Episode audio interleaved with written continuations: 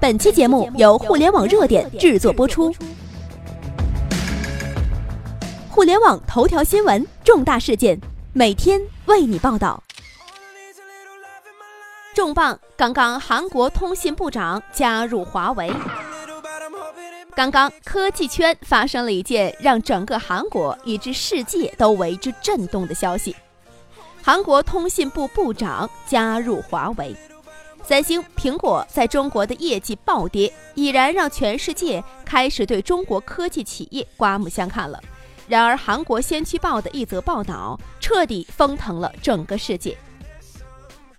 近日，韩国先驱报报道，韩国前通信部长、韩国移动运营商前任 CEO 李相哲正式加入华为，担任华为公司首席顾问。消息一出，整个韩国都炸了。韩国许多业内权威人士表示，令人担心的是，一位深知国家通信网络系统核心作用的前任部长，成为了与中国公司的首席顾问。这则消息也引起了全球通讯巨头的高度关注。要知道，韩国通讯异常发达，韩国也常年占据榜首，成为世界上平均网速最快的国家。无论是三 G 还是四 G 时代。韩国都紧紧地占据着市场的权威话语权，甚至一度成为 5G 时代的技术领先者。李相哲作为韩国通讯领域最核心的人物，更是韩国通讯业快速发展崛起的标志性人物。这一举动自然会掀起整个世界的波澜。要知道，韩国通讯领域一直是韩国的骄傲。今天李相哲的宣布，无疑让所有人都感到惊讶。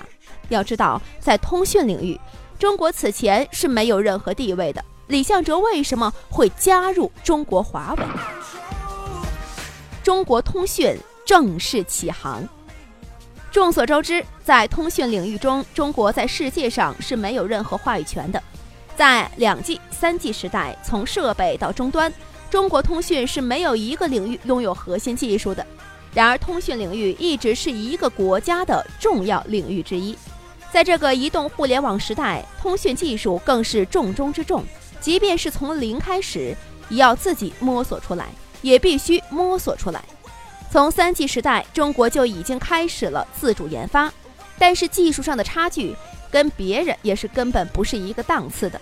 到了四 G 时代，中国通讯企业开始慢慢的有点进步了。后来呢，他们有一些技术的突破，使得中国通信技术第一次在世界上有了一丁点儿的话语权。然而，虽然规模已经有了，但是在通信上的核心技术却依旧不能自主研发。然而，这一切从2013年戛然而止。2013年是中国通讯领域最具颠覆的一年，也是中国通讯正式扬名立万的一年。那一年，华为正式的超越爱立信。成为世界第一大通讯设备制造商。那一年，工信部也正式宣布中国进入四 G 时代。如果说这一切都只是赶超的话，接下来中国通讯正在上演着领航。二零一六年十一月十七号，在五 G 短码方案的讨论中，中国华为公司的极化码方案最终战胜其他方，成为五 G 控制信道场景编码。最终方案，编码和调制是无线通信技术中最核心、最深奥的部分，被称为顶级的通信技术，更体现着一个国家在通信科学的基础理论的整体实力，更决定着在通信领域是否拥有了最高话语权。中国通讯正式的踏入了核心区域，拿下至高话语权。二零一七年三月一号，世界一年一度的世界移动通信大会。华为碾压列强，拿下了七个顶级奖项中的三个奖项，并且三个奖项是七个奖项中含金量最高的，被誉为通讯领域高奖项的最佳移动网络基础设施奖和最佳技术势能奖，以及从 LTE 演讲到 5G 杰出贡献奖。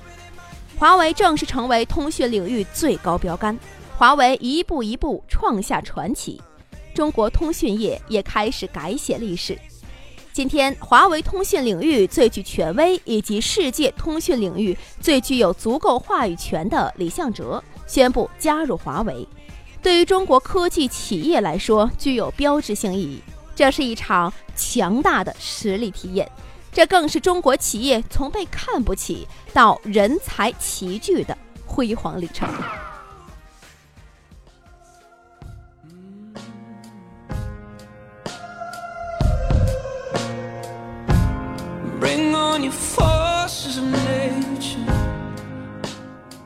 以上就是本期的全部内容。了解更多头条，微信搜索公众号“互联网热点”，点击加微的“互联网热点”进行关注。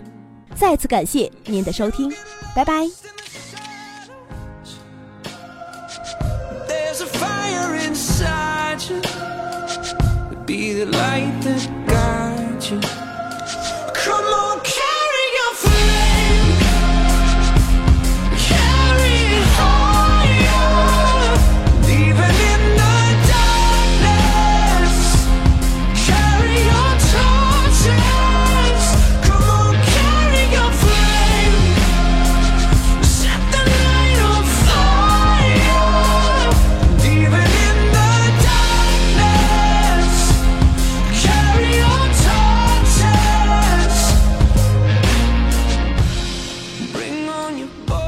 close enough.